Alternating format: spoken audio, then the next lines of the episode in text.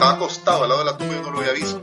Hasta la fecha yo no sé si yo vi un espíritu o si fue alguien que estaba sencillamente ahí eh, acostado. Y ahí no me dio el valor como para averiguarlo, la verdad. Dije, al, al menos este cabrón me va a tener que ver a los ojos cuando me mate. Entonces lo vi a los ojos y en ese, en ese momento volteó su compañero y le dijo, ya déjala. Mira, eh, pero estamos perdiendo historia. Eh, bienvenidos al podcast cucubano número 60 y ¿qué? 8. 67. Ayer no fue 66. 68. Tengo uno, tengo Ok. uno. Ah, tengo tiene uno, ya. tuyo.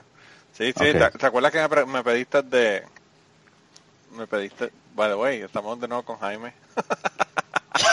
tenemos otra gente, tenemos, tenemos otro invitado, tenemos a Dani también, y vamos a hablar de música hoy, pero Dani está en una isla del, del Caribe, como los piratas del Caribe, con un coco y, y, y nada más, y no, el internet está bien jodido, no pudimos conectarnos con él, y a Ruth cometió un error y metí la pata y no, y no, no pudo llegar en el día de hoy, pero bueno, de todos modos estamos con A lo mejor se, a lo mejor se une.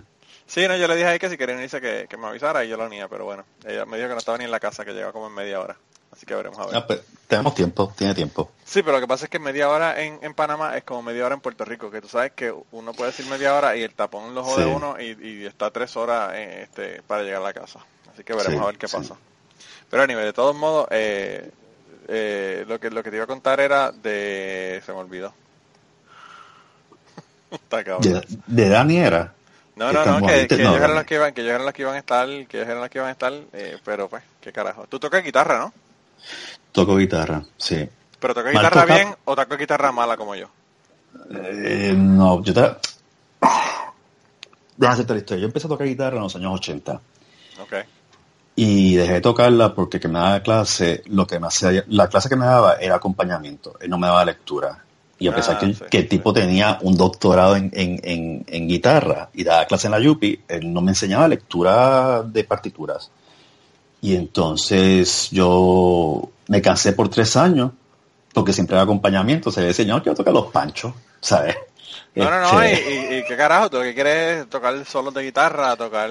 Sí, no, o sea, era acompañamiento y me cansé y lo dejé hasta que en el año 2010 me dio nuevamente con querer tocar guitarra, empecé a buscar en Puerto Rico sitios para, ¿sabes? para tocar guitarra de verdad, para aprender a leer y ninguno de los sitios que visité me convenció hasta que llegué a, a, Filadelfia y en Filadelfia entré a la casa de un luthier en, en el mismo, en la misma ciudad, eh, en Samson Street, entre la 20 y la 21 y y entonces, pues, él me refirió, porque ya cuando lo encontré yo me estaba mudando para Nueva York, eh, me refirió a unas personas que sí daban clase de guitarra en, en Nueva York, y entonces ahí aprendí, empecé, a- empecé a aprender con un muchacho que era mucho más joven que yo, eh, tan joven que él tiene la mitad de mi edad. Y él me enseñó a leer, él me enseñó a leer este eh, composiciones renacentistas y barrocas.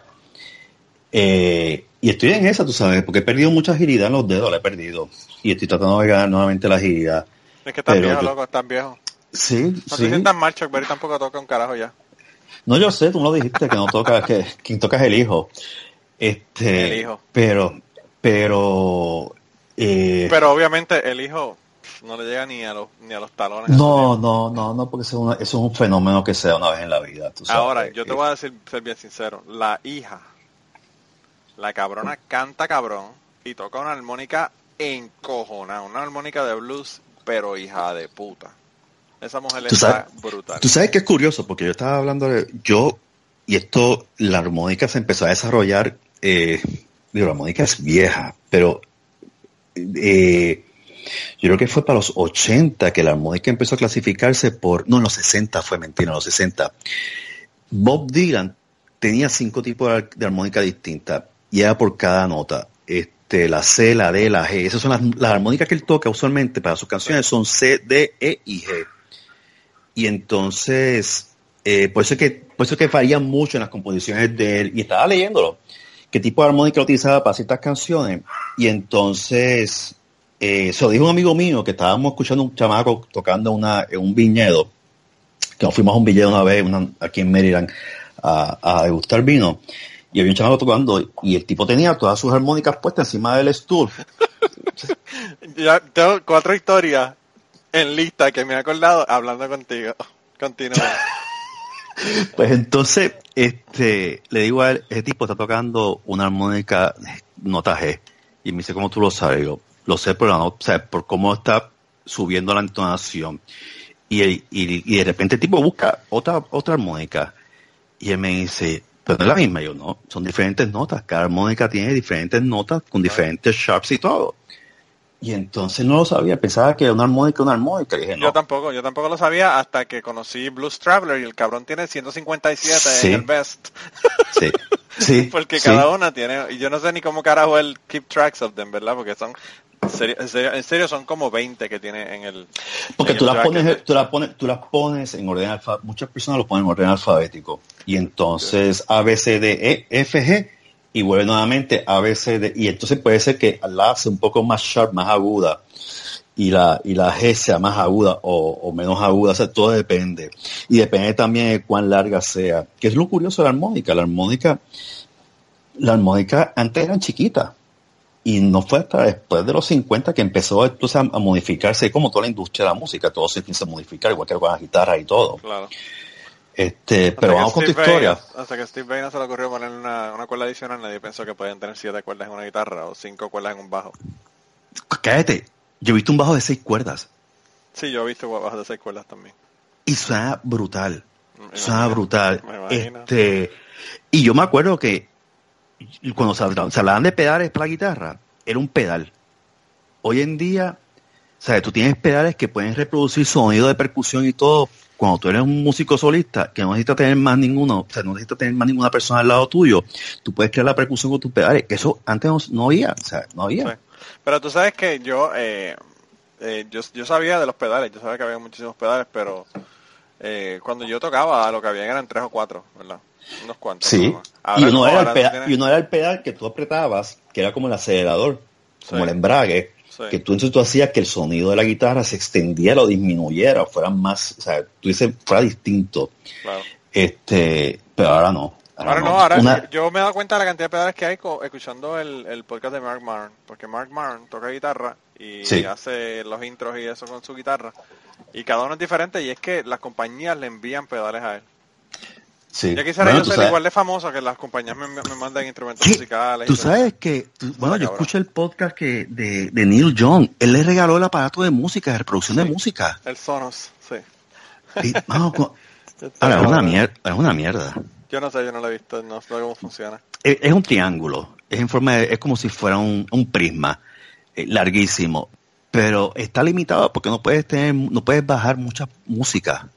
Ah, no, pero para eso mismo lo hacen, para clavarte y, y que no puedas, que no puedas, este, y no son baratos tampoco.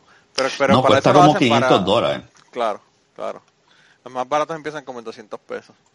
Tú sabes, Eh. este, ah, tuviste el nuevo aparato de Google, Google Home, No, la competencia de Alexa. no, no lo he visto, pero debe estar Googlear, me imagino. googlearo, Google Home, googlearo, es la competencia, este, que yo no sé por qué Google y Amazon no acaban de sacar un iPod. Porque Sí, es verdad que, deberían. Pero fíjate, eh, yo no sé porque Microsoft trató de sacar el, el Zoom y nunca, nunca bregó. sí, pero si Amazon o, Google lo sacan, yo creo que le llevan los dulces a, a- Ah, bueno, a Apple. Y lo que pasa también Eh. es que la ventaja que tienen ellos es que tienen la música para vaquear el producto, ¿entiendes? Sí, sí, sí, sí. Tienen Amazon Prime, este, que yo lo compré actually, yo me suscribí y, y el sonido, el sonido es, es, es clarísimo, este, es maravilloso, de verdad. Lo mejor de todo, y, y, y es lo increíble de todo esto, ¿tú te acuerdas? No sé si tú tuviste los boomboxes, Claro.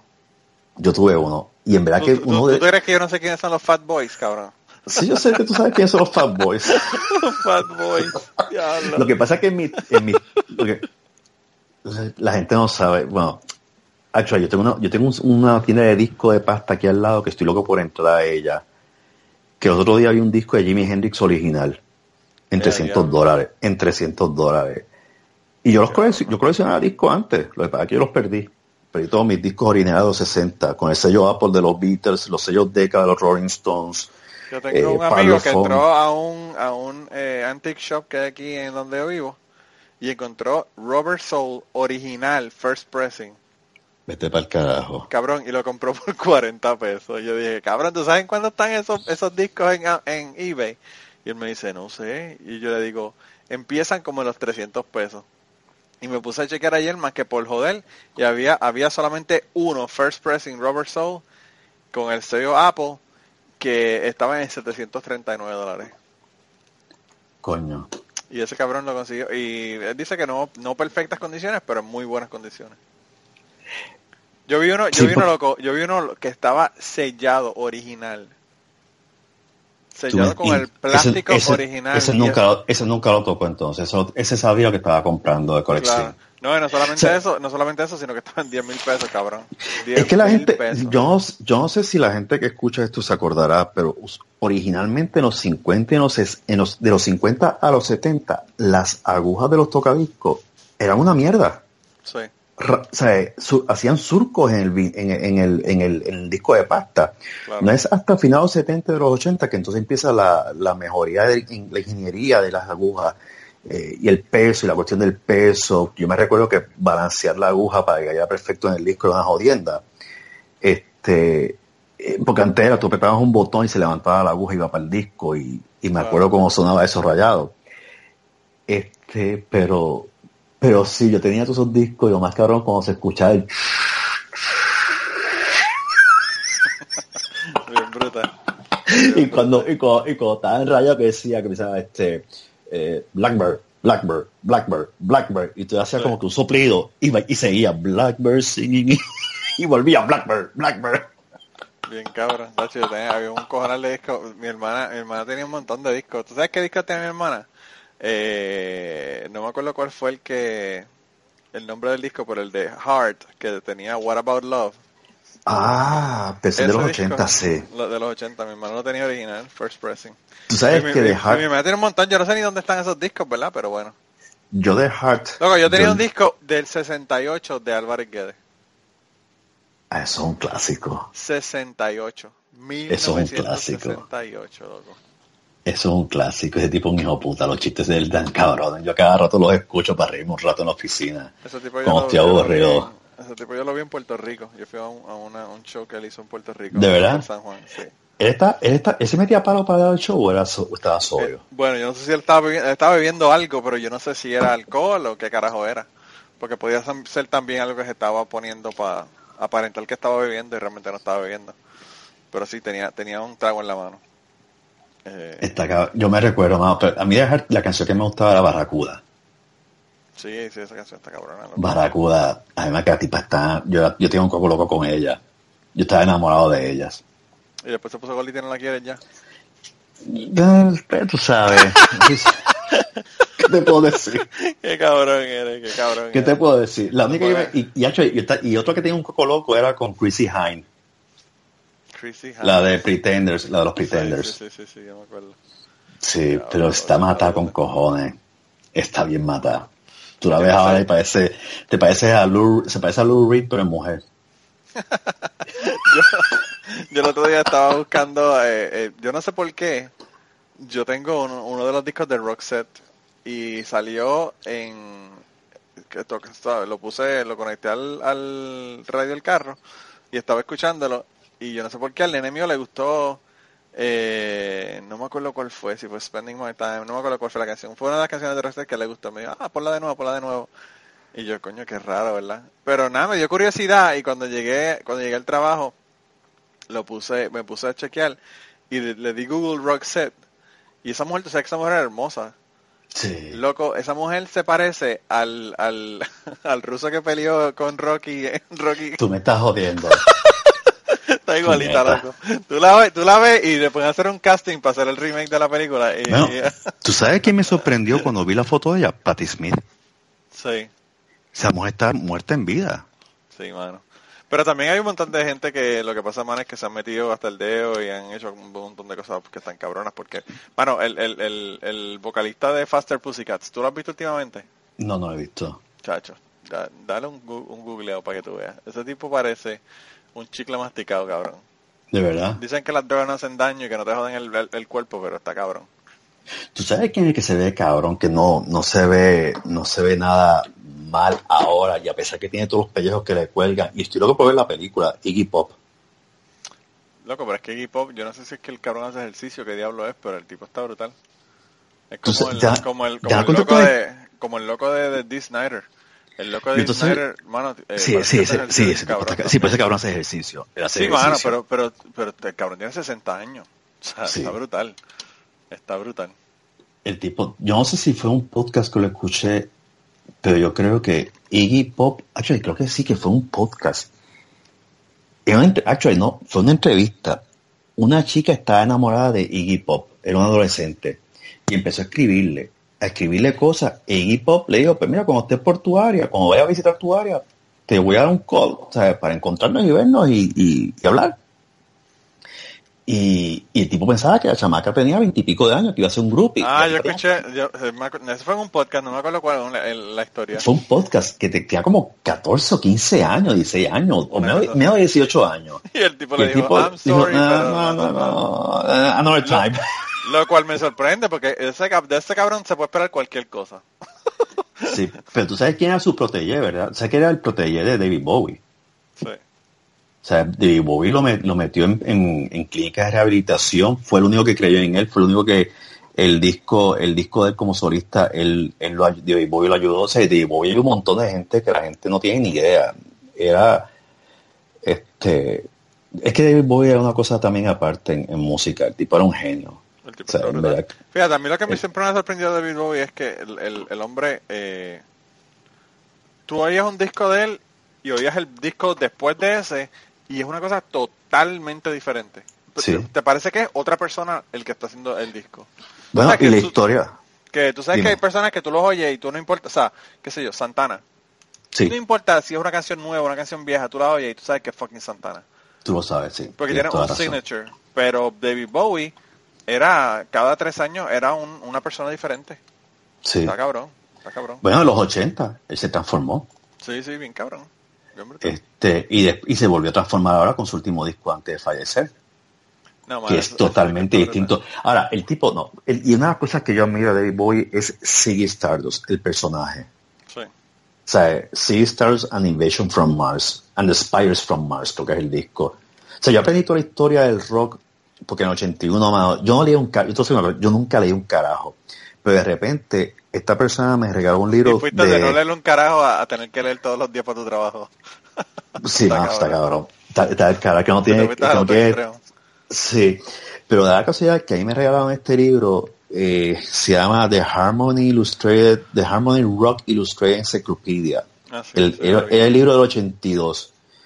Y me acuerdo de la portada, la portada era la- una foto de Led Zeppelin en concierto y abajo eran las fotos de cuatro o cinco discos. Uno de ellos era este Police Señata Mondata.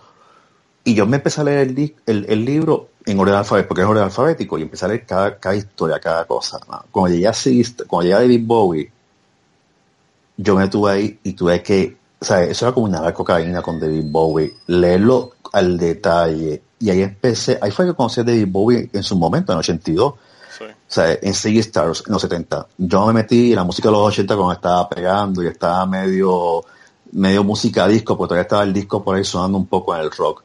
Yo me fui directamente a los 70 y ahí me di cuenta que la época mía de música, a pesar que yo escuchaba música de los 70 antes, yo me di cuenta que mi generación no era ni los 80 ni los 90, o sea, no era, no era después de los 80, 70, ni siquiera los 60, que me gustaban los Beatles y los Rolling Stones, pero eran los 70, que fue cuando me metí con Jethro Tull, este Led Zeppelin, Black Sabbath, ya después de, de, de Ozzy Osbourne, Deep Purple, sea, you name it. Ya, Deep Este- Purple está cabrón. Deep Purple está, y Blue Oyster Cult, También. ¿sabes? More cowbell. Chacho, more, Qué sí, cabrón. Qué cabrón. Le quedó brutal ese, ese, ese Ese le quedó mensaje, genial. que le quedó Pero lo más brutal. cabrón es que el tipo toca bien el cowboy, que es lo más cabrón, ese es su instrumento favorito. ¿Tú lo viste en Jimmy Fallon tocando la batería con el tipo de Red, Hot Chili Pepper? Eh, no, no lo vi. Ah, tú tienes que verlo, la competencia. Tú tienes que ver la competencia. Diablo. Jimmy, este Will Ferrell con el tipo de Red Hot Chili Pepper en, en Jimmy Fallon The Tonight Show está genial. Está genial. Es que Will Ferrell es un personaje. Ferrell está cabrón porque de verdad que el tipo, el tipo sabe, sabe lo que hace reír.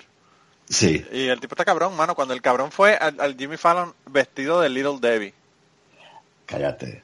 Para las personas que hacen aquí en Little Debbie, hay una, hay uno, una compañía que hace bizcochitos, eh, Sí, eh, sí. eh, como donas rellenas, un montón de cosas que, que de estas prefabricadas que vienen en una Sí, caja. sí, sí, so- son, que viene la, que, que es como si fuera un bizcochito de chocolate con la línea blanca de crema encima y, y lleno de crema y es como una nena con un sombrerito, como si fuera eh, Madeleine, la, Pipi. la- Se la parece a- francesa. Se parece a Pippi Longstocking. A Pippi Lance, sí, pero también se parece a Madeleine, la, la niña francesa Madeleine, de los muñequitos Madeleine, también. También. Este, sí, sí. Y el cabrón fue vestido, mano. Yo digo, a ver, es que- el cabrón consiguió hasta el fucking traje. Yo digo, mano, ese cabrón está brutal, está brutal. El tipo Él no tiene vergüenza, el tipo no tiene vergüenza, el tipo está del carajo. El tipo le importa un carajo. Está brutal, de verdad que está brutal. yo, yo pienso que tú ahí diste en el clavo. Yo, yo no me atrevería a vestirme de esa manera. Ni, a, ni aun por joder. O sea, es como que eh, hasta, hasta bochorno me da. Eh, y él ni, ni eso le preocupa. Él- Oh, carajo, pues si el tipo que la gente se ríe, no le importa un carajo. Si él no le importa, si el tipo, el tipo, bueno, cuando hizo el skit en Saturday Night Live, desnudo, También. el También. tipo ni, se supone que no hubiera salido desnudo. Sí. El tipo tiene que salir vestido y él, y él no hizo caso, él salió desnudo. Qué cabrón. Y la gente Está brutal. y el tipo lo más cabrón es que él, te, él, te- él lo, él lo hace natural, él no se ríe. O sea, él tiene ese don. Ah, no, claro, claro. Yo te Este- digo, cuando, cuando eh, la parte que él sale, yo, yo incluso lo usé en dos o tres ocasiones para, para el podcast aterrizar, la parte donde estaba en, en Talladega Nights, Sí. que, que él dice que se está quemando y no se está quemando un carajo y empieza a correr, I'm burning, I'm burning, y empieza a gritar y después dice, help me Tom Cruise.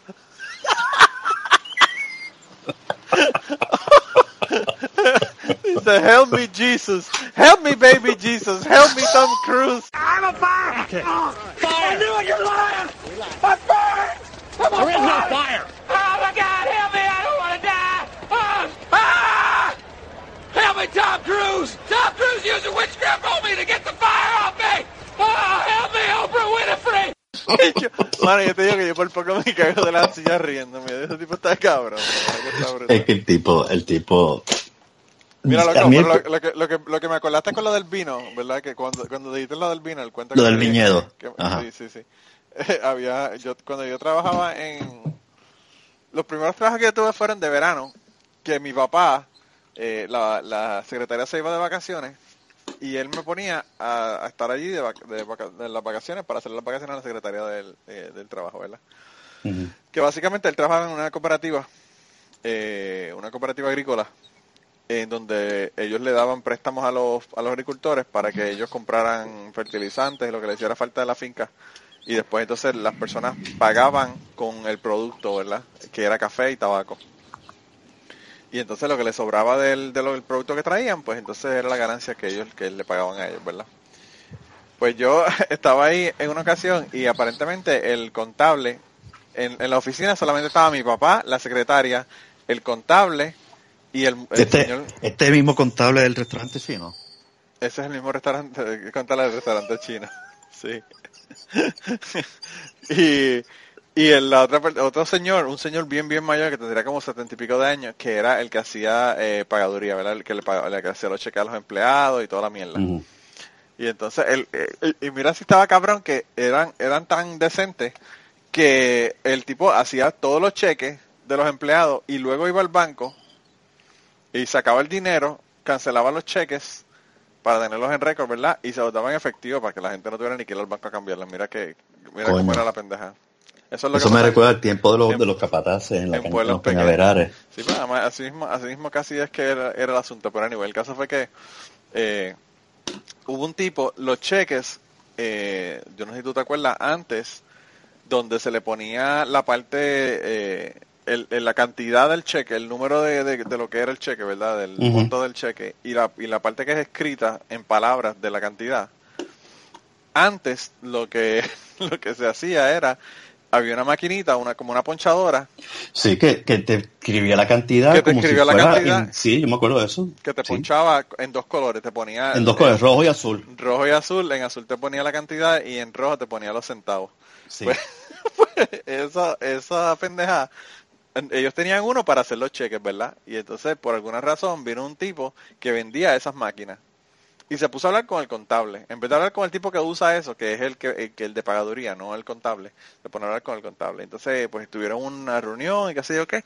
Y entonces el tipo este le dijo, le- le- nosotros estábamos escuchando la conversación, el tipo le decía, no, lo que pasa es que, lo que pasa es que eh, empezaron a hablar de vinos, loco. Y el tipo le dice, no, porque de vino, que sí, que sí, que mira, lo que podemos hacer es que podemos traer vino, ¿verdad? Y traemos aquí a la, a la, a la gente, ¿verdad? Que son los directores de la directiva del, del- de la cooperativa.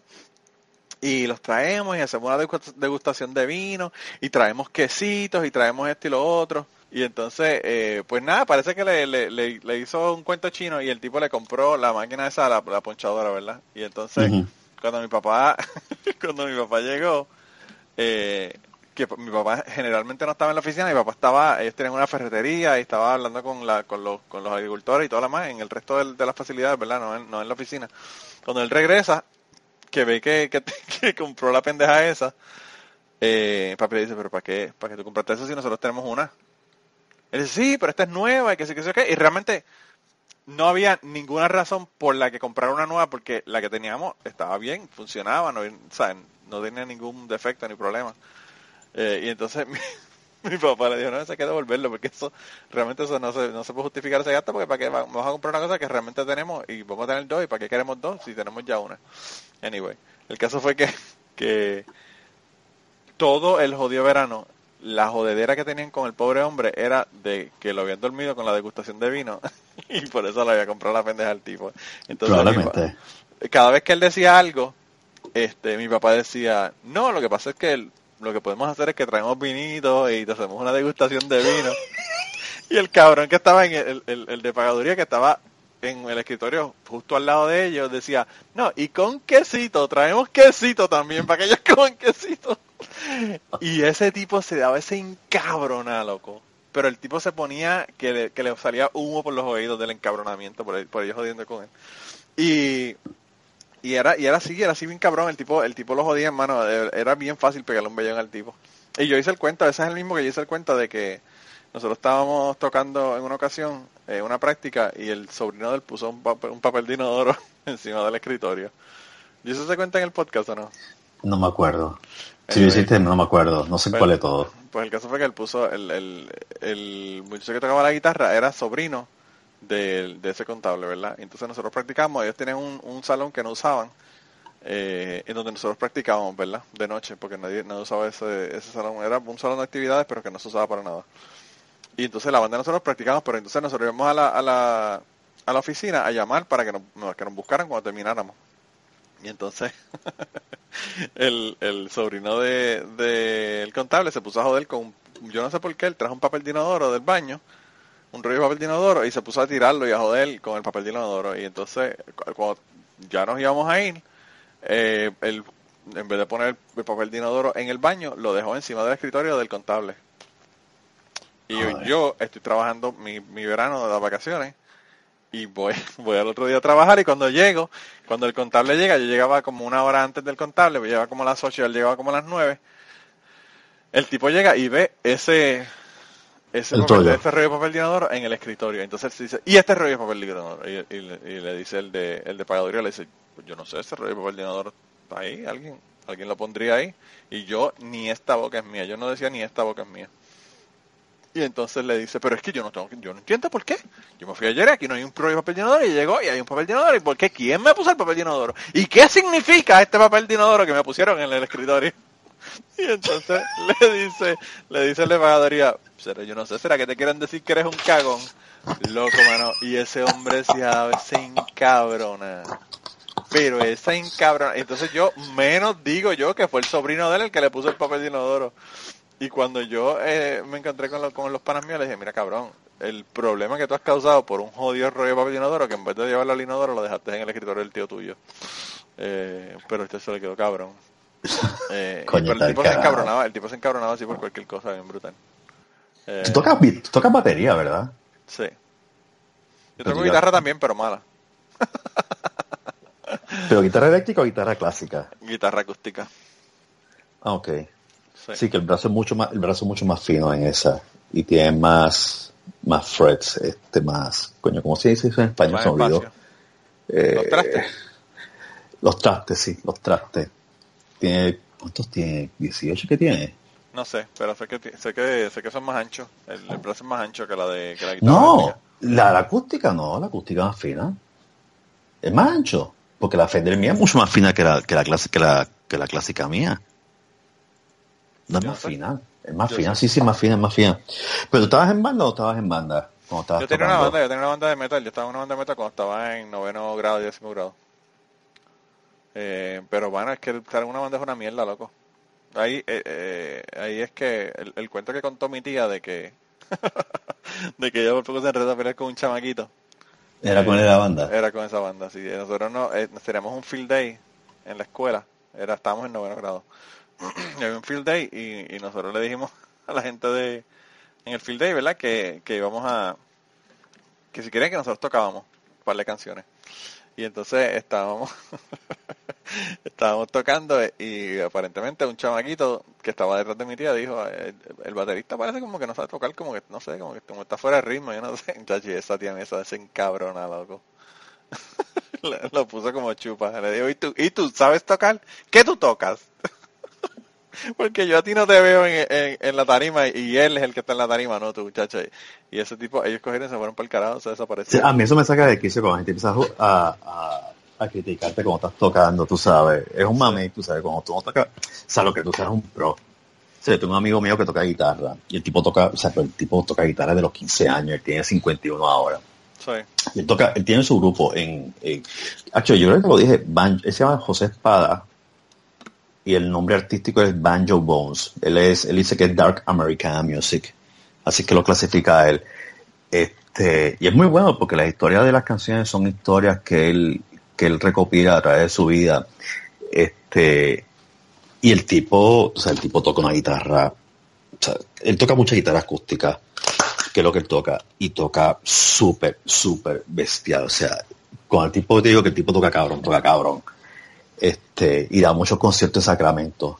Y además, Eh, yo, yo, yo lo que pasa es que, mira, con esa situación, está bien, nosotros tocábamos un carajo, tocábamos malísimo, pero puñeta, estamos en noveno grado, so, tú sabes, ¿qué se puede esperar? sí, coño, tampoco tú vas a ser un, o sea, tú no te vas a hacer famoso. estás comenzando. No, nosotros habíamos comenzado a tocar hace como un año, realmente. Además para el colegio, tú sabes. Para ir a Marquesina, tú sabes. A mí eso que me encojonaba la gente también. La gente, cuando yo, cuando yo era chamaco, la gente salía con esa estupidez y decía, mira, esto es para divertirse, tú sabes, no sean spoilers. Este, Claro.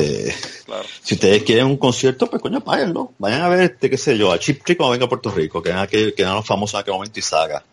Este, y Saga, dejen a uno, tú sabes, Saga, Saga, Journey y, y ¿quién más? Chip Trick. Chip. Este, eh, el otro era Night Ranger. Night Ranger, ese era el que, el que estaba pensando. Yo tengo una amiga, yo, tengo una amiga, yo tengo una amiga que, que nosotros está- escuchábamos metal, ¿verdad? Y entonces ella nos dice, no, yo escuchaba metal también cuando yo era joven. Y nosotros le decimos, de verdad, nosotros estamos pensando que pues, ella era de los 70, late 70s, early 80s, ¿verdad? Yo estoy pensando, Sí. sé yo, Judas Priest, Ozzy Osbourne. Eh, Judas Priest. tú sabes, algo que sea metal realmente de aquella época. Y, eh, y yo le digo, sí, ¿y que tú, y que tú escuchabas? Y me dice, Chip Trick. yo le digo, diablo. No, Chip Trick, cerveza". Chip Trick, eso era como bubblegum music. Sí, bien cabrón. Y ella decía que escuchaba metal la cabrona.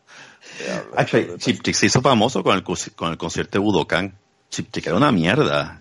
No se conocía por, por ningún lado. Y cuando dieron el concierto en Budokan, bueno, que también los japoneses, tú sabes, los japoneses cualquier cosa lo hacen, Los hacen japoneses famoso. son como los, como los alemanes, que, que hasta, hasta el cabrón David Hasselhoff le, le hace un concierto y ellos dicen, diablo, qué cosa más cabrona. ¿Tú puedes creer eso, mano? ¿Tú puedes, o sea, es, Está brutal. es- es como ir a Las Vegas y escuchar el tipo este, ¿cómo se llama? El bigote este que Wayne canta Newton. mucho en Las Vegas. Ese mismo, mano, Wayne Newton. ¿Qué carajo es ese macho, mano? ¿Sabes?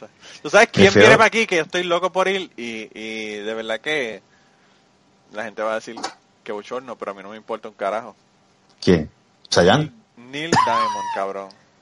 Neil Diamond viene también para acá. Neil Diamond está en sus 50 años. 50 No, años eso es en la música. 50 años en la música, sí, Y sí. yo estoy loco Sí. por verlo. Porque yo, yo no sabía, ¿verdad?, de que él estaba todavía haciendo conciertos. Y yo, cuando puse Periscope, yo no sé por qué era, parece que yo lo seguí en Twitter y se puso a seguir en Periscope. Tú sabes que Twitter y Periscope están como que juntos. Están conectados, sí. Sí. Y eh, vi este que el que estaba haciendo un Periscope y yo, coño, qué raro, loco, y me puse a ver, el cabrón estaba en Ámsterdam, pero un concierto acojonante. El tipo es bueno, dando Y yo conciertos. dije, ese cabrón, yo no sé qué edad tiene, pero loco, pero está cabrón. o sea, tiene Pero tú sabes que, sabes 70 que se ve mejor, se ve mejor ahora que cuando era en los 80. Ah, en los mucha gente. 80, en los 80 tenía ese pelo y decía, ¿qué, qué carajo es ese macho en ese pelo, mano? O sea, yo lo parecía como si fuera eh, la peluca de Luriel. Tú tienes que, oye, eh, yo cuando, cuando yo hacía el podcast de Cachete, todo el tiempo hablamos de Tito Gallac. Y yo creo que tú has hecho que en este podcast la, el, el Lubriel, la peluca de Lubriel haga un, un cameo cada vez que, que hacemos un podcast contigo. Porque mira que tú estás obsesionado con la jodida peluca de Lubriel. Yo te, no, te voy a hacer un cuento de Luriel, porque tú veas que yo tengo, yo tengo un trauma. En el podcast Cucubana sabemos que tenemos gente que nos escucha que tiene historias tan buenas como las historias que estás escuchando en el día de hoy. Y vamos a regresar en un momento al podcast, pero queríamos decirte de qué manera nos puedes enviar esas historias. La primera y la más fácil es utilizando Twitter. En Twitter nos consigues en cucubanopod. También nos puedes contactar por email en cucubanopod.gmail.com. Nos puedes contactar utilizando Facebook. Tenemos una página en Facebook que la consigues buscando Podcast Cucubano. Y además de eso nos puedes enviar tus grabaciones si es que lo que tienes es una entrevista o una conversación que tienes con una persona que quieres eh, enviarnos. Así que anímate, envíanos tus historias y si no, nos contactas y la grabamos contigo utilizando Skype. Gracias por escucharnos, gracias por el apoyo, gracias por las historias y nada, regresamos al podcast. Mira, cabrón, el tipo tiene 75 años, mano. Está brutal. Neil Diamond, sí, lo, estaba, lo estoy viendo aquí. Él va a estar el 9 de junio en Baltimore. Y entonces, sí, el 9 de junio va a estar en Baltimore. Y eso está acá al lado, eso es como una hora de distancia. Yo creo que Eh. como en febrero. Yo te voy a decir la pendeja que tengo con Lubriel. El día de mi cumpleaños en el año 90, y- en el 2000, 2000. El bufete era el bufete del WIPR para el tiempo de Rosselló. Y entonces, este, Al tiempo del Mesías, sí, antes de Cristo. y- bien cabrón. Y entonces, eh, Lubriel tenía el problema de ese pendejo que estaba ahí. Y era mi cumpleaños. Y como yo hacía, o sea, yo, yo que hacía emitir opiniones en cuestiones de programación y de propiedad intelectual y compra de, de derechos y todo. Sí. Al, al socio del bufete se le ocurrió gastarme una broma. Anda. Y entonces él habló con Lubriel para ver si él podía llegar a la oficina para cantarme feliz cumpleaños. Anda pa'l carajo. Porque el cabrón le dijo a él que yo era fanático de él y que tenía todos sus discos, los de él y los de Alejandro I. Espérate, espérate, espérate. Entonces, el chiste era para ti para Lubriel, porque también al Lubriel le estaba metiendo, le estaba metiendo los mochos el tipo. Sí, sí, sí. Ya. Entonces Lubriel tenía un concierto ese día y no podía ir. Y entonces lo que hizo fue que él dio varias fotografías autografiadas dedicadas a mí. Y en ese edificio donde trabajaba, que era la IBM Plaza en aquel momento, con el IBM, ahora es AT&T, en la Muñoz Rivera con, con la central, Con la central, sí. el, había una compañía de computadora, de programa, y le dijeron al dueño de la compañía, sube y haz que la computadora de él, cuando él trabaje, salga la foto de Lubriel, toda la foto de Lubriel. Anda pa'l carajo. Y cada vez que, o sea, yo no sabía nada, yo llego a la oficina a las 9 de la mañana, prendo la computadora y yo veo la foto de Lubriel. Y yo, ¿qué carajo es esto? le doy, le doy close, sigo trabajando y, Y de repente. Otra foto distinta de Lubriel. Y yo, Diablo. y yo, ¿qué carajo? Más, esto es un virus. Esto es un virus. A las 12 del mediodía empieza, viene todo el mundo de diferentes áreas para cantarme el feliz cumpleaños. Y de repente me dice, Lubriel no pudo estar aquí, pero te manda estas fotos autografiadas y este disco dedicado a ti. Y el disco, Ya, yo, lo yo rompí con un martillo. Y yo me caí en la mano de todos ellos. Porque el disco decía, la dedicatoria era, para mi querido Jaime, con mucho cariño, por ser mi fan número uno, Lubriel. Anda pa'l carajo. Mira, mano, yo le dije, ustedes me están diciendo uno que soy maricón, dos que me gusta Lubriel. Y, tres, y, lo, y entonces me dice, no, iba a estar aquí para cantarte. Y yo, no, mano, usted, ustedes están pasados. Bueno, yo... Te va a hacer, siguiente- te va a hacer un Giovanni Graham. te va a hacer un Giovanni Graham. El precursor del Giovanni Graham. Y va a ser el Lubriel, Ah, Lubriel está Graham. cabrón. Está, por eso que estoy traumatizado con Lubriel. Él y lo más cabrón que tiene que grabar, fíjate quién era lo que está en el Uliper para aquella fecha, To- Tony de Astro, Anda para el carajo. Alejandro I, Lubriel y Luis Daniel Rivera. Eran los cuatro que tenían muchos contratos de derechos ahí de autor en el Canal 6. Y yo tenía que hablar con esos especímenes. Diablo. Tony Pues yo hablaba con él por teléfono, Me ¿no? acordaba Que- de, de Tony Castro y su ballet. Está cabrón. Tony de Astro, es- bueno, Tony de Astro parece como si, chacho, parece una pasa, una pasa arruga por Pero el completo. tipo no ha muerto todavía. Está vivo todavía, cabrón. Vete, pa- no joda. En serio, loco. Está vivo, está vivo. Diablo. Está vivo, pues ya, ya, ya no da su ballet, este, ¿cómo es su ballet? ¿Cómo se llama? Folklore. ¿Cómo El ballet era un folk- sí, pues, él- folclórico. él- tú sabes que él tiene un especial en Navidad, en, en enero. Eh, no me acuerdo. Este, ¿sabes cómo se llama? Eh, ballet, no ballet San Juan, es otra cosa, es muy fino para él. Tony de Astro. Grupo Sí, Ballet Folclórico Tony de Astro en Arroyo, Puerto Rico. Por cierto, 787-743-4561 si, si lo quieren para contrataciones. lo primero que puse, puse, puse Tony de Astro, lo primero que salió fue el Yellow Pages de Puerto Lo Rico. más cabrón es que el tipo ni cantaba, y el tipo decía que cantaba. Bueno, mano, pero ¿cuánta gente? Mira esto, mira esto. Dice que, que esto, esta academia se fundó en el 2010 y las ventas son 46 mil dólares en Cagua. Wow. 46 mil dólares. Está haciendo todavía Tony de Astro, increíblemente. Él hacía más en WPR. Ah, me imagino. Bueno, es que el, el Tony de Astro estuvo pegadísimo, bien cabrón.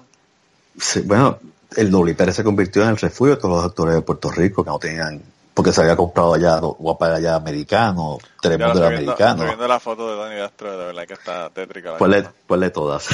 porque yo tengo un montón aquí que estoy viendo y en verdad, sí, eso es un trasplante de pelo.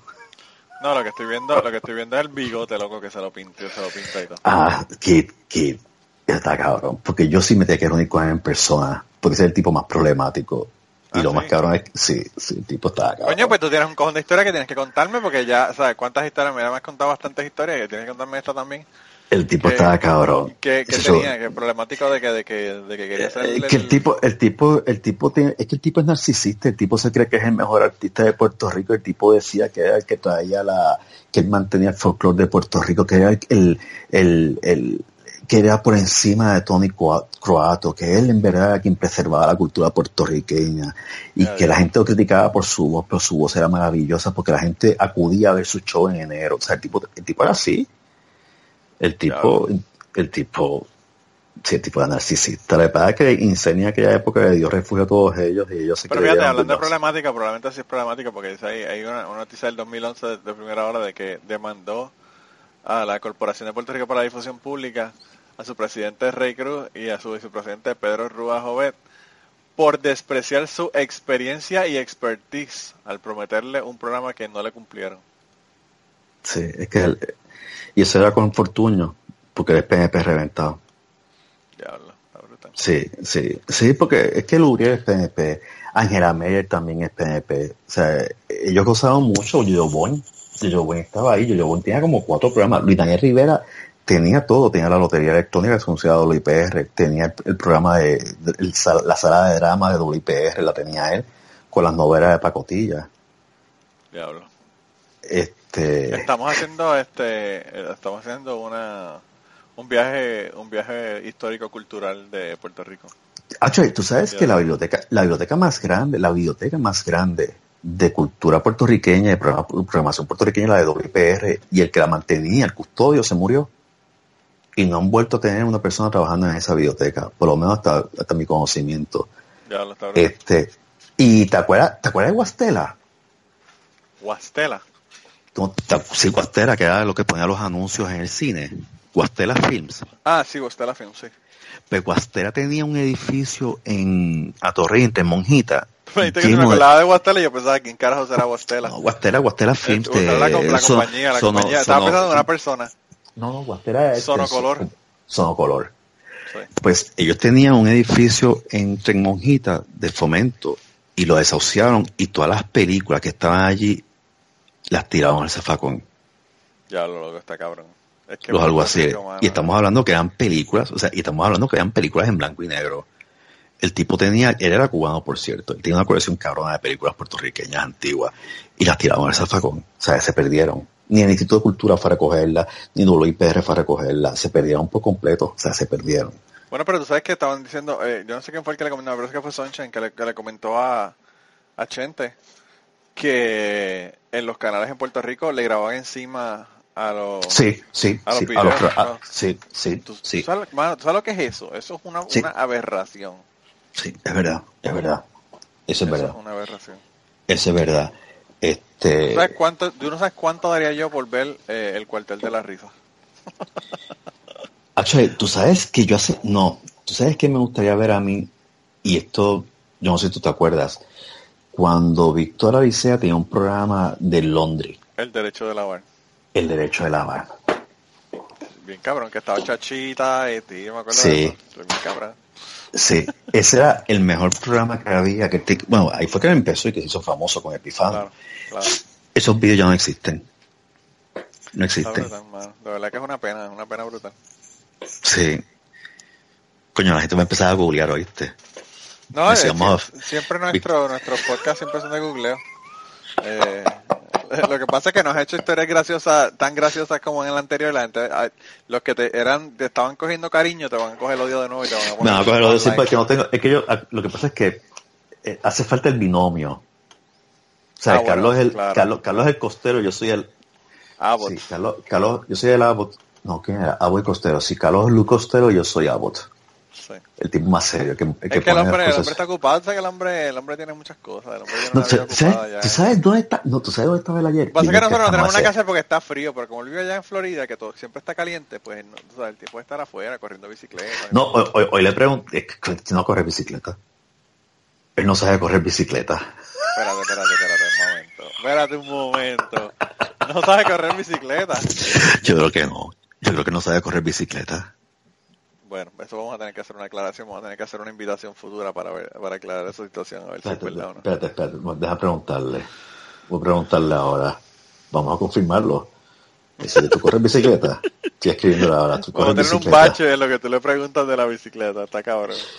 Está ¿Tú corres, bici- ¿Tú corres bicicleta? Vamos a que me contesta.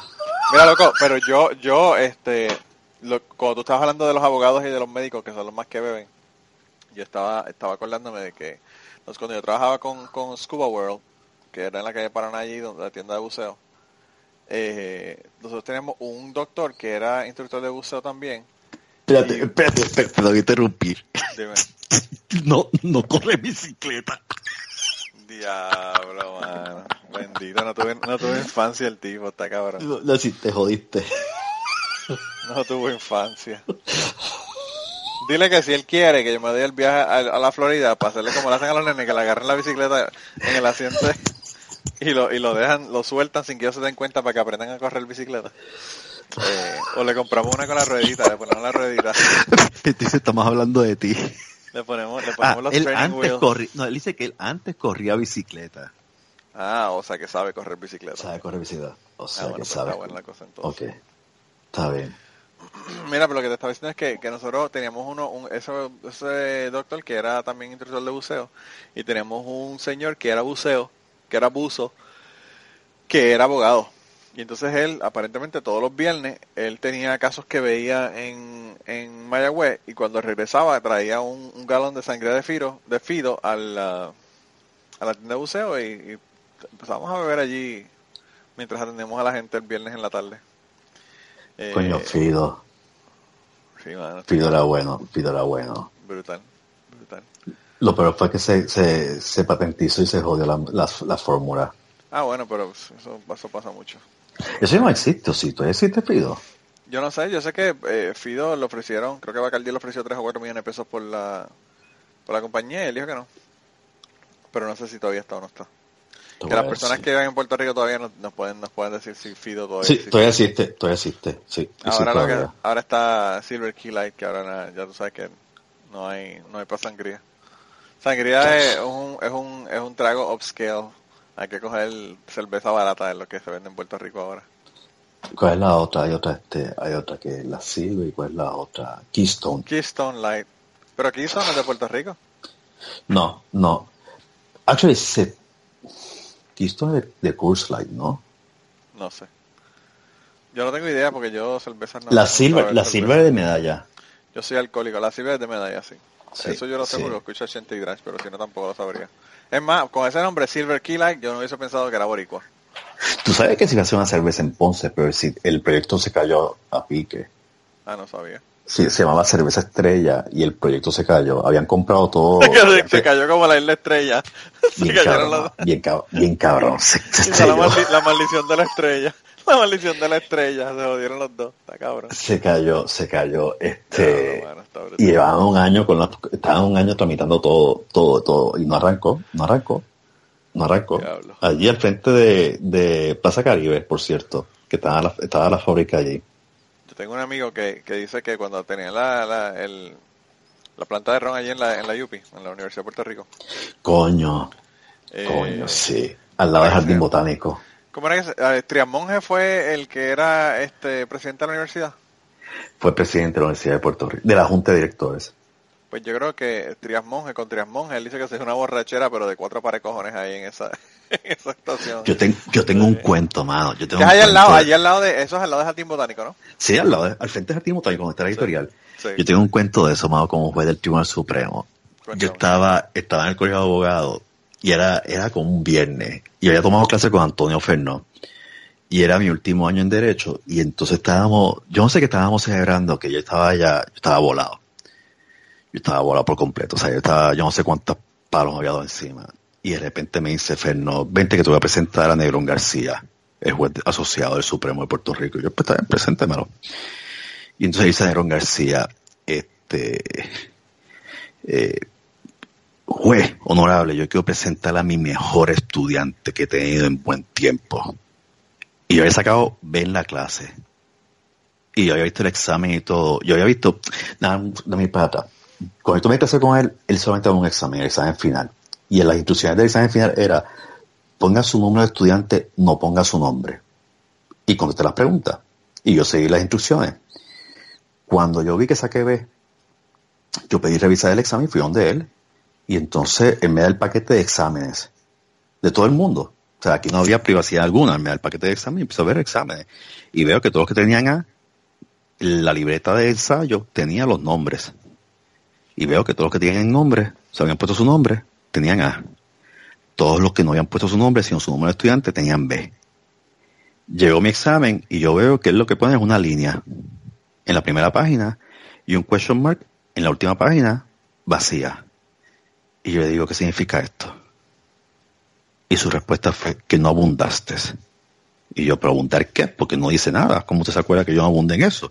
Y me dice, no abundaste. Por eso está el signo de interrogación. Entonces el cabrón me dice, pero tengo que decirte algo. Tú has completado el círculo de educación. Y yo, ¿cómo que lo he completado? Porque tú has venido y has cuestionado. Y el que cuestiona es inteligente. Y yo le pregunté, ¿me va a cambiar la nota? No te quedas con la B. Regresamos al colegio de abogados. Entonces, Diablo. cuando, cuando me presenta con, con y me dice que yo soy su mejor estudiante en buen tiempo, yo le digo, mano, coño, y con todo eso me diste una jodida B, cabrón. Y seguí caminando. Diablo, qué clase hijo de puta. y seguí caminando y me fui para el carajo. Y la que tenía que en un momento amiga mía me decía, tú eres loco, cabrón, te van a desaforar sin, sin juramentar. Va todavía, ya va a estar eso fuera. Yo digo, Pero la pendeja no es esa, la pendeja es que también, o sea, los abogados en Puerto Rico son un gremio que tú tienes que bregar con la misma gente de nuevo, o sea, que sí, eh, sí. estás quemando puentes que vas a tener que usar luego, eh, pasar por ellos, ¿verdad? Sí, lo que pasa es que Nero García se retiró como 10 años después y yo no tuve nunca que trabajar o, Ah, o bueno. postular ante él, así que ahí me salvé. Yo cogí una Este- clase aquí, una clase, yo quería coger una clase de, de eh, manejo de, de vida silvestre, ¿verdad? Y manejo de vida silvestre, cuando tú coges manejo de vida silvestre en Puerto Rico, es manejo de vida silvestre, hacer eh, áreas protegidas, eh, lo que sea, ¿verdad? Pero no tiene nada que ver con pegarle tiros al venado, ¿verdad? Ah, fuck. Y aquí, tú sabes cómo es la cosa, que todo el manejo de vida silvestre se hace para poder eh, cazar patos, cazar gansos, cazar venado, Sí, cazar sí, eh, 20 cosas, ¿verdad? Y entonces, eh, pues yo, eh, él, él dio un, un examen eh, y hubo una muchacha que le dijo, yo siempre tenía la, la, la espina de que el hijo de puta, yo contestaba todas las cosas y nunca me daba la puntuación completa en las preguntas que él, que él tenía, ¿verdad? Y a la Y veía, y veía otra per- otras personas que tenían más o menos lo mismo que yo tenía y le daba los puntos completos.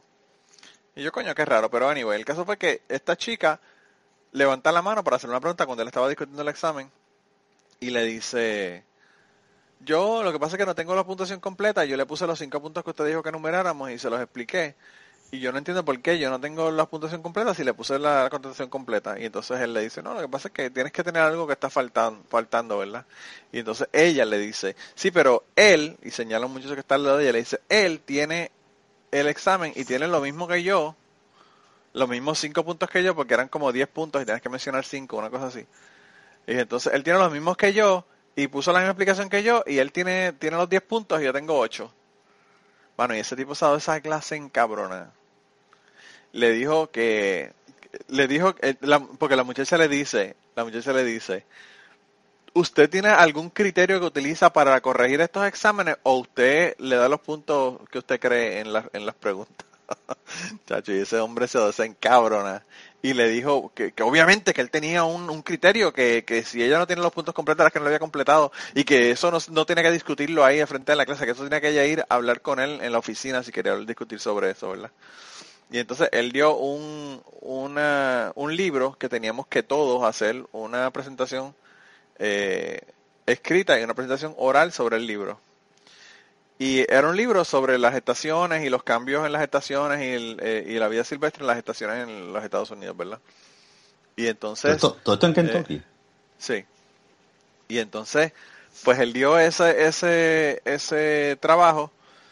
Yo había que hacer como que ese book report y dar una presentación de 15 minutos eh, sobre el libro. Y yo, como sabía que todo el mundo iba a hacer la misma mierda, porque es el mismo fucking libro que todo el mundo tenía, yo lo quise hacer diferente y explicar cómo a mí me impactó el libro por ser de Puerto Rico y no tener la noción de las estaciones de, ¿verdad? El cambio de las estaciones que Sí, nosotros sí, no la tenemos. cambia. Eh, y le di esa presentación y que sé yo, ok, bla, bla, y anyway, el caso fue que cuando él terminó, él dijo, yo lo- los, los estoy grabando, todas las presentaciones, y quiero que cuando ustedes terminen, ustedes van a mi oficina, ven su presentación de 15 minutos y después se sientan conmigo, yo les doy el examen y les doy la, la nota. Y yo, ok, perfecto. Fui, vi la presentación, bla, bla, bla, me fui. Voy donde él, cuando voy donde él, tiene una, una B en el examen. Y él me dice, ¿tú sabes por qué tú tienes B? Y me dice eso y yo le digo, no, de verdad que no entiendo. Y me dice, le digo, porque no hablé sobre el libro, sino sobre mi impresión del- del impacto que había tenido el libro en mí, qué sé yo. Me dijo, no, no, no, eso estuvo muy bien. El problema fue que te pasaste del tiempo. Si no te hubieses pasado, si no te pasado del tiempo, yo te hubiese dado A, pero como te pasaste del tiempo, eh, te tuve que dar una B. Lo hubieras Y pedido yo- que te hubiese puesto la, bombilla verde, amarilla y roja. Lo tenía, lo tenía ahí al frente mío, las tenía. Ah, fuck. Sí, el tipo la tenía esa mierda ahí. Entonces yo le digo, pero yo no me pasé del tiempo. Y él me dice, sí, sí, te pasaste del tiempo, 15 segundos. Ah, Esto es como los cuatro, los cuatro minutos del, del hotel. Bien cabrón, una cosa así. Y entonces yo le digo, ah, ok, me pasé 15 minutos. Y no le dije un carajo más, pero el tipo, mano, qué clase de cabrón.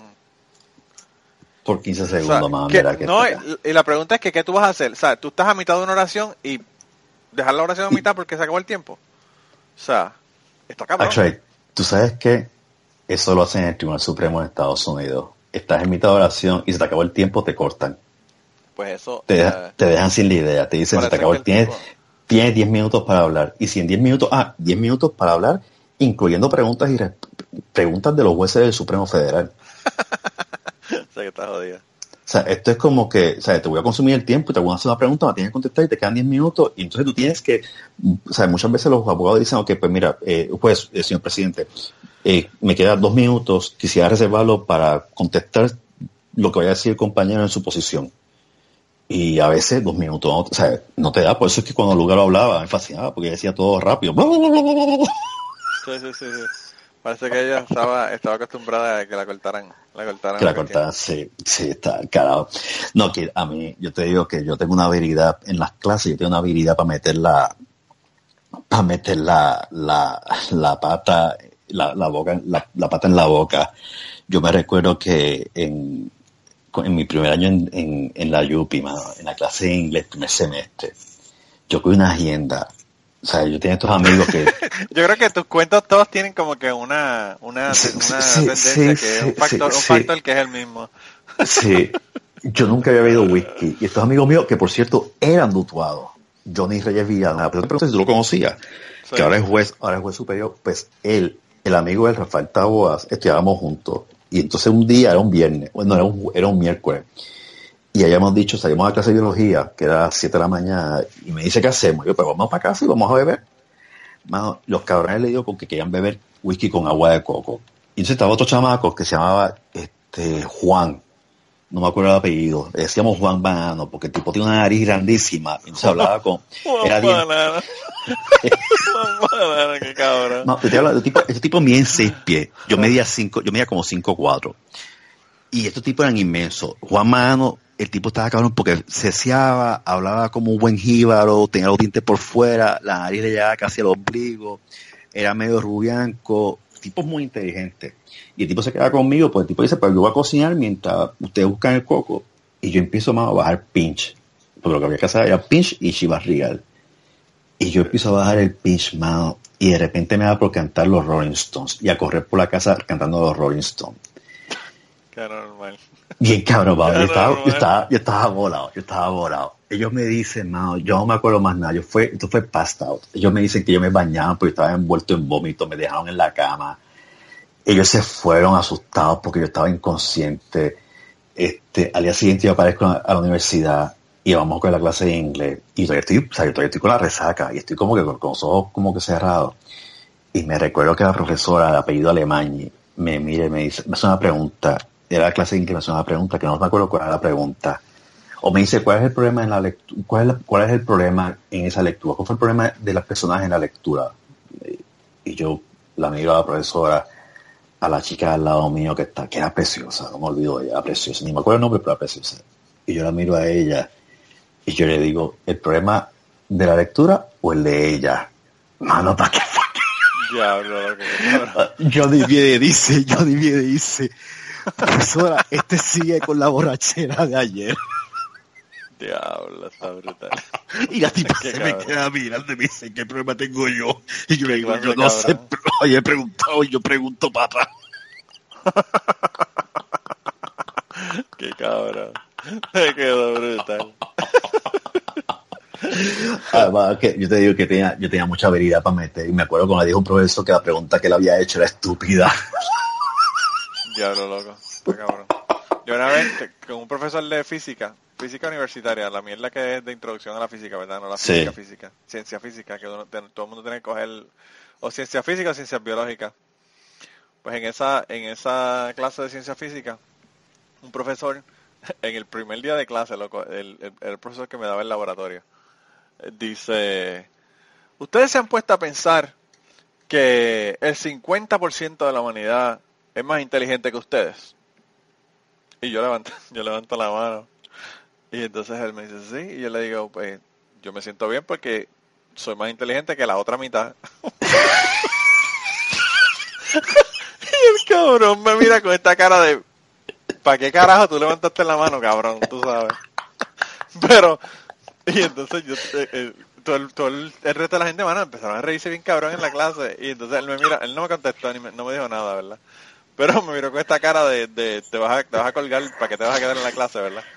Y entonces yo, este, cuando salí, una amiga, una amiga me dijo, ¿tú estás loco, cabrón? Y yo le digo, ¿por qué? Y le digo, no, porque, eh, porque como le vas a hacer con una cosa así el primer día de clase, y yo le digo, bueno, pero, o sea, eh, la verdad, realmente, ¿para qué, ¿para qué se pone a joder con la autoestima de la gente el primer día de clase que se vaya por el carajo, tú sabes? No, en verdad que estaba así, la yo estaba cabrona. Yo metí, bueno, ese fue mi primer día de clase con el profesor de humanidad hizo esa pregunta, que yo le dije, profesor, pero esa pregunta no es estúpida. Ah, porque empezó a hablar de Fidel y Cristo, mano. Y Cristo. Y Cristo empezó a hacer la comparación. Y yo le dije, profesor, ¿usted no cree que esa comparación es estúpida? Diablo, loco, está cabrón. el primer día de clase. Saqué ya en la clase, te voy a decir. Y el profesor me dice, su respuesta fue, Eduardo Irlanda era el nombre de me dice, yo conozco profesores estúpidos y estudiantes estúpidos, pero nunca he conocido uno que me diga que la pregunta es estúpida. Diablo. Qué cojones. Está Oh, la gente, la gente me dijo, te clavaste, mano, te vas a joder, date de baja. Y yo, un carajo, yo me voy a quedar aquí, mano. Y me quedé ahí y saqué a. Mi mamá me contaba que tenía una, una maestra que era española que siempre estaba hablando mierda de, de Puerto Rico, del gobierno, de 20 cosas, ¿verdad? Ella se había mudado para Puerto Rico así, y llevaba 30 años viviendo en Puerto Rico, pero que estaba siempre criticando el gobierno y criticando y jodiendo. Y entonces mi mamá dice que un día se encabronó al final de la clase eh, y le dijo que, le dijo, bueno, pues si a usted no le gusta Puerto Rico, porque no se va para España de nuevo? Se, muda para España de nuevo y no tiene ningún problema y allá, allá todo debe ser mejor que aquí en Puerto Rico. Y un, un compañero de, de escuela que, que estaba con ella, ¿verdad? Que era autónomo también, le dijo, te jodiste, te colgaste en la clase. Y entonces ella asumió que ya iba a estar colgada en la clase. Y cuando recibió las notas, la maestra le dio una D. O sea, que Fuck. pasó la ¿Qué? clase, pero con D. Sí, pero es peor, hermano, es peor, Sí, es peor. bien cabrón. Porque Bien cuando tú la cabrón. vas, cuando tú la repites, te la, te la, te, Te la la, no, no te la quitan, la de no te la quitan, O sea, no, te, no la, de- la- por eso te digo, la pero si, promedian, fue- si F, es sí. F, te la quitan. te la quitan, sí, sí, eso. Que sí, yo odio eso, Kit, yo odio eso. Este, Cabrón. yo, Mira, pero ya estamos llegando al final, loco, del podcast. ya, Eh, lo, ya que, pasó lo que coño, quería sí. hacer, lo, lo que quería hacer era, antes de irnos, mandarle un saludo a Calimán, que escribió ahí justo ahora. no vuelvo a escuchar un episodio con Carlos Lugo y el, y el licenciado Jaime Arturo mientras como. De la risa del cuento del peo me sa- de la risa del cuento del peo me sacó arroz por la nariz. Así que un saludo a Calimán porque eh, el pobre parece que está eh, haciendo snot rockets de snot rockets Coño. de arroz. Tenemos que hacer una advertencia, un warning, antes que la FDA nos los exija. Sí, bien cabrón, ¿verdad? Se puede uno, se puede uno ahogar como mamacás con un sándwich y está, está está Con mamacas. Sí, cabrón. Empezamos hablando de música y terminamos hablando de música, así que ya hemos llegado al final del podcast de hoy. Eh, pero bueno, de todos modos, gracias por escuchar, gente. Cuídense un montón. Igual, gente, La- gracias por lo, que todo. te iba, lo que te iba a comentar es que eh, este es el segundo podcast. O sea, no es el número de podcast que tú pensabas al principio, que verdad que estás confundido, que creías era un número y era otro. Sí. Porque el anterior, que todavía no has escuchado porque sale la semana que viene, es la grabación que hice con mis tres tías preguntándoles sobre la revolución nacionalista del 50. Ah, coño, me hiciste caso. Que tú, que tú me la pediste, así que ayer la llamé Oh. y le pregunté sobre el asunto para que ella me contara qué era lo que, qué era lo que estaba haciendo. Eso es Así un que- paro, sí. Eso, esa, cabrón. esa sí que chula. Sí. Pero nada, gente, se cuidan un montón. Lo más la semana que viene te cuidas tú y gracias por estar porque si no hubieses estado me hubiese quedado yo aquí hablando solo. Bueno, tienes al, ¿cómo se llama? El, el, el, el, el redneck que tienes ahí trabajando. También, también. Que por cierto, aquí vinieron a ver qué carajo. JC, JC. JC. Sí, sí, sí. Bueno, pero nada, te cuidas un montón. Hablamos, mano. Hablamos, Kid. la semana que viene. Saludos, gente. Bye bye. Y antes de terminar el podcast, queríamos recordarles que el logo del podcast nos lo hizo Raúl Arnaiz. Muchas gracias a Raúl por el logo. Sus trabajos los consigues en homedecomic.com. Y la canción del podcast está cantada por Maida Belén. Eh, la guitarra la toca Rafi Lin. El 4 lo toca Kike Domenech. A Maida Belén la consigues en Maida underscore Belén en Twitter. A Rafi Lin lo consigues en Rafi Lin Music. Rafi con doble F. Y a Kike Domenech lo consigues en Kike Domenech. Con Q las dos. Gracias por permitirnos usar la canción para el podcast y nos vemos la semana que viene. Mira, ahí, O sea, ahí, te, ahí te mandaron una- un, mensajito ahí de, de cariño, el Calimán. El Carimán ya lo vi, ya lo vi. Que la risa nuestra es contagiosa. Sí, está cabrón. Tengo que, Mira, tengo que de invitar paso, al Calimán, tú- tengo que invitar al Calimán de nuevo porque ese cabrón me hizo todas las historias que me hizo, que tuve que hacer dos podcasts de tantas historias que tenía, pero yo estoy seguro que tiene muchas más que eso. Sí, sí, ese tipo tiene más. Ese tipo tiene... tiene que tener un montón más. Si eso fue en la universidad, yo no quiero imaginarme antes y después cómo fue el asunto. Mano, es que yo me... Vamos, fuera de broma. Yo ese día, cuando escuché ese podcast de... ¿Cuánto tiempo estuvo? Como 20 años estudiando en, la- en el room. Yo no sé, yo no sé, pero eh, parece como si hubiese estado 20 años por lo mucho que hizo. Mano, en verdad que yo, yo no podía parar de reírme con la historia del tipo. Yo decía, mano, este tipo, este tipo disfrutó la universidad bien cabronamente. No solamente mano. la disfrutó, loco, eh, que está cabrón las cosas que se le ocurren, porque mira que a mí no se me ha ocurrido, o sea, a mí... Lo de- la me pendeja del inodoro, ese portátil que se lo llevó. Qué clase loco, está cabrón. Y ese, ¿qué carajo se lleva eso, mano? No, y- Desin- sin, sin desinfectar, para colmo. No, pero el asunto, el asunto no es ese, el asunto no era nuevo, eso fue la pendeja que estaba, estaba tan nuevo que todavía tenía el, el, el rap a- eh, alrededor. El tipo está cabrón. El tipo es mi héroe, te voy a decir. O sea, el tipo, yo me quito el sombrero. Él, él, él habló algo de los Kamehameha, creo, ¿verdad? ¿O no? No me acuerdo. Yo no me acuerdo si habló de los Kamehameha. Es que los Kamehameha eran famosos en los 80. Eran las Sí, fiestas cabrón. famosas. Sí. Sí. Que después se cayó, después entonces Ciencias Médicas le quitó el puesto a los Kamehameha. Y se hacían las fiestas en Garden Hills. Me acuerdo de eso. Lo que pasa es que como estoy en la UPI, yo no sé, no me acuerdo de la que no sé. No, es que, yo, es que yo estoy en la Yupi y yo sé que en Mayagüez los Kamehameha eran famosos y la gente de la Yupi iba a los Kamehameha, pero de Yo repente... escuchaba, sí, yo escuchaba de sobre el Kamehameha. O sea, sí, el Kamehameha fue el éxito del año 84 al 86. Y entonces un estudiante de ciencias médicas se cansó de eso y estar viajando, o sea, de ida y vuelta el mismo día. Él dijo, Sí. pero vamos a hacer la fiesta, vamos a hacer la fiesta acá. Y el tipo hacía la fiesta en, en, en Garden Hills y a la fiesta de, de la Escuela de Ciencias Médicas, que no era, no era ciencias médicas, era todo el mundo, tú sabes. Sí, sí, sí. Este, que si tú hablas de borrachos, los médicos son más borrachos que los abogados. Pues fíjate, están ahí bien, bien fuerte la, la, la competencia. Sí, estamos Pero compitiendo, estamos compitiendo. La competencia está bastante cabrona entre los dos, porque yo, yo he conocido de los dos y de verdad que los dos, yo no sé si es la cantidad de horas de falta de sueño que tiene, que tiene la gente y cómo se desquitan después de que logran terminar eh, un examen o algo en la universidad y se quedan con esa pendeja. Yo, te voy, yo te voy a decir que la Interamericana era famosa cuando estaba en Santurce, que era la antigua, el edificio de la Interamericana, actually, la Interamericana, la Facultad de Leyes empezó en la Roosevelt, eh, en la esquina Roosevelt con la Eleanor Roosevelt. No, mentira. No, no, Eleanor Roosevelt con la esquina Muñoz Rivera, que ahora es la escuela de optometría. Ahí empezó, la, digo la vieja, porque no está en Bayamón ahora. Ahí fue la primera escuela de Derecho. Y después, como creció tanto los estudiantes en el, 70 en el 70, se mudaron para la antigua facilidad de Orange Crush, que ahora es una, una ferretería. Y al lado, al lado de la facultad, estaba la barra de Pepe, un español. Y eso era todos los viernes. O sea, Pepe se hacía dinero con los estudiantes de leyes.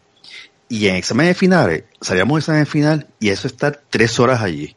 Y, lo que había era una vitrola y dos mesas de billar. Diablo. No había televisión. Estamos hablando de los 90, 90 al 93. Sí, sí, sí, O sea, eh, la barra tenía tres tools. Todo el mundo estaba de Todo pie. el mundo estaba de pie. Diablo. De pie ahí. Y entonces, la música era, tenía desde el tío Los Panchos hasta, hasta los Eagles. O sea, tenía un popurrí de música.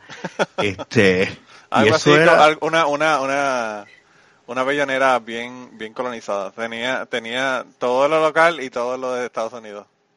Y entonces, nadie, o sea, empezábamos a jugar billar y de repente a la hora, como que, vamos para el carajo, fuck this shit, vamos a empezar a beber. Y eso era bebida, tú sabes, y eso era la cerveza era dólar. Cuando se cerró la facultad que se fue para Torrey, entonces Pepe cayó en quiebra. Porque no tenía quien le consumía.